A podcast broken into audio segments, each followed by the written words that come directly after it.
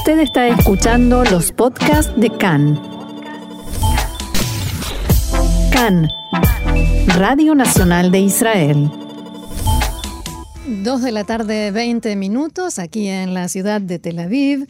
Y vamos a seguir hablando de política, pero con la ayuda, con la valiosa ayuda de una experta en la materia, la analista Rachel Lexiel, que ya está en línea con nosotros. Rachel, shalom y bienvenida una vez más a Cannes. Shalom, muchas gracias. Un gusto y bueno, vamos a tratar de comprender un poco más qué está sucediendo con la política en nuestro país y la posibilidad que ya se vuelve a hablar de nuevas elecciones. ¿Hasta qué punto es real esto que se dice de que el primer ministro Netanyahu quiere eh, forzar una nueva convocatoria a elecciones a pesar del riesgo de eh, que supone la crisis económica y la crisis del coronavirus. Pues sí, eh, curiosamente y sorpresivamente puede ser una posibilidad elecciones y estamos muy cerca de ello. Uno de los mecanismos políticos en Israel y también legales es que para irse para evitar elecciones se tiene que pasar el, lo que se llama el presupuesto. Israel, eh, en los últimos años, eh, se ha construido un presupuesto que es bianual y para que este presupuesto se pueda aceptar tiene que pasar por una, por una votación en la Knesset. Ahora, ¿qué es este presupuesto? Por supuesto, como en cada país, se tiene que organizar el dinero del país y se tiene que decidir cómo se va a dividir. Eh, básicamente, la división del, del, del presupuesto es una decisión muy política ya que tanto los ministros como los miembros de la Knesset quieren que, por supuesto, eh, tener influencia y tratar de obtener los mejores resultados de, ese presupuesto. Eh, y después se pone a votación, ya que se decidió más o menos cómo va a ser la, la, división. En el caso de que esta votación no pasa, automáticamente nos vamos a elecciones. Es uno de los mecanismos más automáticos para irse a elecciones en este país. Más allá de lo que vimos en el último año, de todas las negociaciones y que se terminó el tiempo para negociar, lo más rápido que hay para elecciones es no aceptar el, presupuesto. Ahora, normalmente se pasa y se pasa el último día, el último momento, digamos, y evitan elecciones. No siempre ha pasado, a veces sí han habido elecciones por esta razón. Sin embargo, la situación que tenemos hoy en día es muy diferente, ya que quiere, el presupuesto tiene que votar a finales mediados del mes de agosto, si no me el 24. tercera semana de agosto, exacto. Y, la situación económica es muy diferente, la situación de salud del corona, es, son situaciones que nunca se han vivido y el problema es que se tiene miedo que básicamente se haga todo lo posible para que no pase ese presupuesto. Y quien hará todo lo posible probablemente puede ser Netanyahu. O sea, cuando estamos diciendo que Netanyahu está buscando elecciones, su mecanismo, su estrategia será tratar de que ese presupuesto no pase. Mm. Ahora, el día, la semana pasada se propuso una ley para tratar de eh, postergar este 24 de agosto y retrasarlo hasta por lo menos noviembre o diciembre, para dar un poco más de tiempo a que, a que se estabilice o se trate de decidir de mejor forma este presupuesto y por supuesto que la razón principal es de que no nos vayamos a elecciones y no sea tan pronto. Eh, no tenemos que olvidar que claro que existe la cuestión del presupuesto, pero también en estas semanas y también en otras semanas se renovará también el juicio a Netanyahu y siempre es una razón por la cual Netanyahu buscará la, la opción más popular en este sentido. Y cuando, sí. Sí, sí, no, ¿y cuando Si hablamos de popularidad, tenemos que ver las encuestas. Estoy, a, eso, a eso iba mi siguiente pregunta, exacto, el tema de las encuestas. Porque, también, Sí, porque en las encuestas de este fin de semana el Likud vuelve a los 31, 32 mandatos y entonces otra vez estaríamos en el eterno empate. Exacto. Ahora, ¿por qué se dejó de hablar de elecciones? Digamos que en unos, hace, unos, hace un mes que la popularidad de Netanyahu era bastante alta, que el Likud se llevaba 40 mandatos, que la segunda ola del coronavirus todavía no era tan... Eh, problemática y tan preocupante como la tenemos hoy en día, entonces se podía hablar de, elecciones, porque se sabe que elecciones a veces son una buena salida popular para ganar nuevamente el poder. Sin embargo, en el último mes las encuestas bajaron mucho. Y sí, tenemos que el Likud se lleva 32 mandatos, y Yeshati 18, la lista de venida 15, Yamina 15, que eso es súper sorpresivo. Uh Yamina con Naftali Bennett, eh, que está ahora en la oposición, se lleva 15 Eh, Van 9, baja significativamente. Shati y Adutoras llevan 8, Meretz 8, Israel 20 7. Si hablamos de bloques, nuevamente estamos estancados. Y nuevamente nadie llega a 61. Y nuevamente la llave del gobierno está en manos de Víctor Lieberman. También de Víctor Lieberman, sí. Entonces, a Víctor Lieberman no lo hemos escuchado en mucho tiempo. Él está esperando cuando sea su momento. Él, él le conviene en elecciones, siempre. Y, y, sí, en este caso estamos de nuevo atorados, pero es por lo que está pasando este último mes y más que nada las últimas semanas con las manifestaciones sociales combinados con los problemas de salud.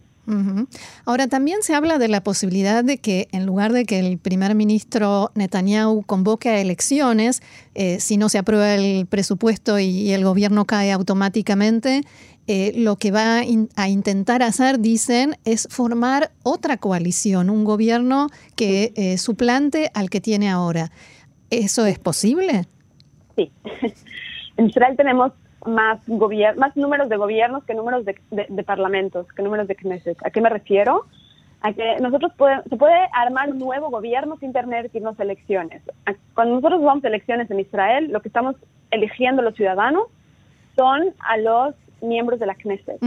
Los miembros de la Knesset eh, en cualquier momento pueden decidir cambiar su posición de oposición a coalición y viceversa a pesar de que nosotros los elegimos de cierta forma y en cierto lugar y en cierto estatus, ellos dentro pueden llevar a cabo negociaciones para cambiar la coalición y la, y la oposición y cambiar el gobierno. Y esto ha ocurrido en la historia varias veces en Israel. Podemos recordarlo como cómo se creó el partido Kadima, por ejemplo, con básicamente estaban discutiendo el plan de desconexión exactamente casi hace 15 años. Y para que pueda pasar esta decisión política era necesario, digamos, que el Likud y el Abodá, el laborismo, se eh, separan y forman, digamos que la mitad de uno y la mitad del otro forman un nuevo partido sin que nadie los haya elegido en votación. Son los mismos miembros de la Knesset que fueron elegidos anteriormente, se unen para poder tener una mayoría pero mi para poder pasar esta, Pero mi pregunta iba a que, dada esta posibilidad, en, en, la realidad actual, si esto es posible, mm. porque hasta ahora nadie logró pasar, muy pocos, hubo creo que dos legisladoras que pasaron de un lado al otro y encima se cruzaron. O sea, que cambiaron una con la otra. Sí, numéricamente no significó. ¿Eso podría cambiar ahora? Dada la situación política, me parece que es muy difícil. La pregunta es quién querrá mm. estar ahora con Netanyahu. Yo, yo probablemente lo veo eh, que pueda pasar al contrario. o sea, que Cajolabán deje el, deje el gobierno, deje la coalición eh, y forme su propio gobierno. Eso puede ser una posibilidad. Eh, y aquí también quien tenga, quien tiene, digamos, eh, también una, un papel importante es Yamina, donde se ve Yamina. Yamina ahora está en la oposición, se irá a la coalición. hay demasiadas interrogantes para poder hacer que ese escenario se logre. técnicamente se puede, sin embargo, hoy en día, con la división ideológica y con la inestabilidad del gobierno, es muy difícil crear, crear que eso sea posible y también ver si numéricamente esto mantendría una coalición estable. Claro. Ahora, decías, hay que ver quién va a querer estar con Netanyahu. Y entonces mi, mi siguiente pregunta tiene que ver con el Likud. ¿Qué está pasando dentro oh. del Likud? Oh. Tenemos que entender que los partidos políticos también tienen problemas internos. Los partidos políticos son muy políticos, mm. la redundancia, y, no necesariamente funcionan eh, eh, que el líder decide todo. O sea, tienen, tienen democracia, incluso tienen independencia algunos de los miembros de la Knesset y algunos miembros de la Knesset al ver también que Netanyahu se está debilitando en cuanto a su popularidad y en cuanto a su forma de llevar a cabo sus decisiones, están tomando independencia. Eh, el ejemplo más claro es que hace unas semanas la comisión que se encarga de Corona, quien lo dirige, es una miembro de la Knesset de Likud, eh, y Fat Y básicamente empezó a tomar, no como ella decisiones, sino empezó a meter a la agenda eh, de debate dentro de esa comisión cuestiones que eran en contra de lo que Likud quisiera. Incluso un miembro de la, de la comisión de la de, Likud, eh, por supuesto, también el líder de la coalición, incluso empezó a decir que tienen que despedir a esta mujer por ir, en, esta miembro de la Knesset, por ir en contra de lo que dice el partido. Cabe destacar que tienen también independencia los instituciones de la Knesset y, es una lucha muy, muy fuerte entre lo que ellos quieren y lo que quiere el partido.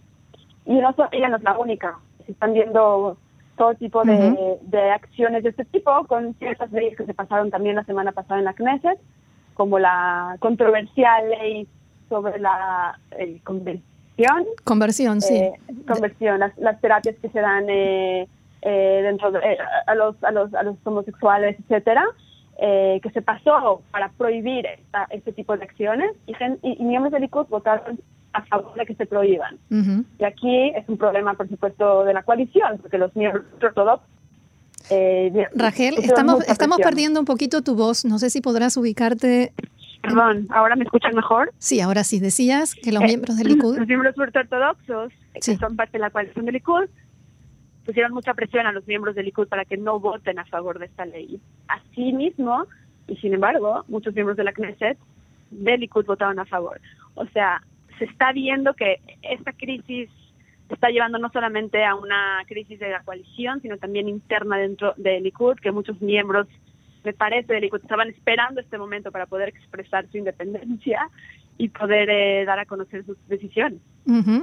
Mencionabas antes a Naftali Bennett del partido Yamina, que parece estar tomando como una, un rol de una especie de ministro de salud eh, en un gobierno propio.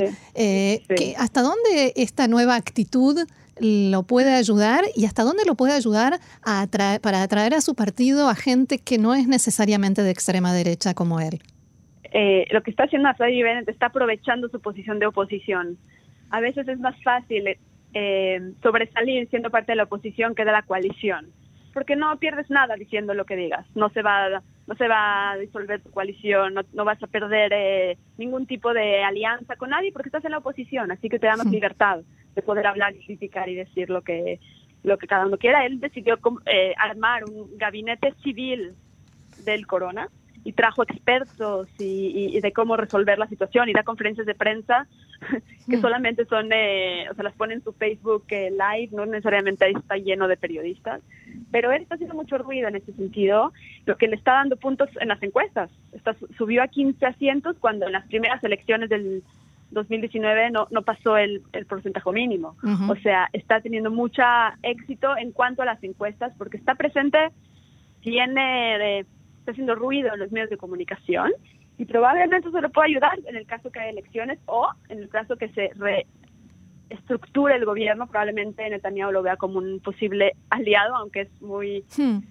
Es, es, difícil que suceda porque sabemos que tienen un tipo de problema entre ellos dos, no sé si es personal o algo que pasó en su pasado, pero dado que está trayendo popularidad, probablemente pueda ser una, una opción.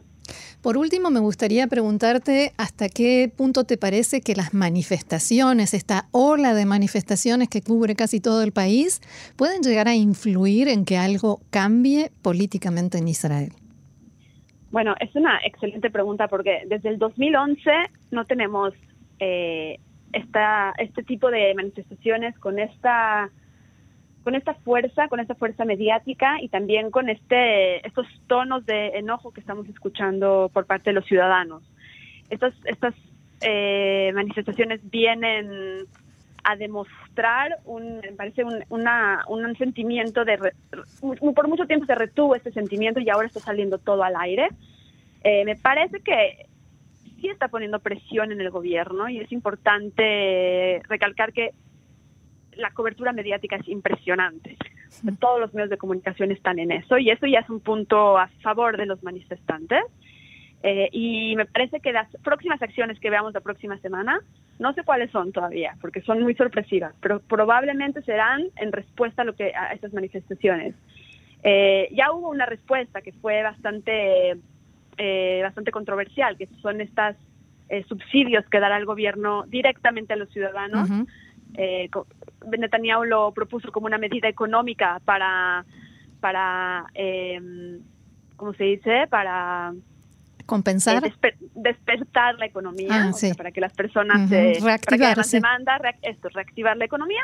Eh, sin embargo, también es una medida responsiva ante las peticiones de más que nada de económicas de, todo lo que de todo lo que está sucediendo con las personas independientes y con personas que se afectaron económicamente del coronavirus. Pero claramente no fue suficiente porque al revés trajo más personas a las calles este tipo de medidas. Eh, y, me parece que las próximas semanas van a ser cruciales para entender cuáles son exactamente las respuestas del el gobierno ante las manifestaciones. Eh, y será bastante interesante ver hacia dónde nos llevará esto. Ahora, me, quedé pensando, me llamó la atención esto que decís de la cobertura mediática, es cierto, porque generalmente quien maneja el orden del día en este país es Benjamin Netanyahu, quien decide de qué se habla o de qué no.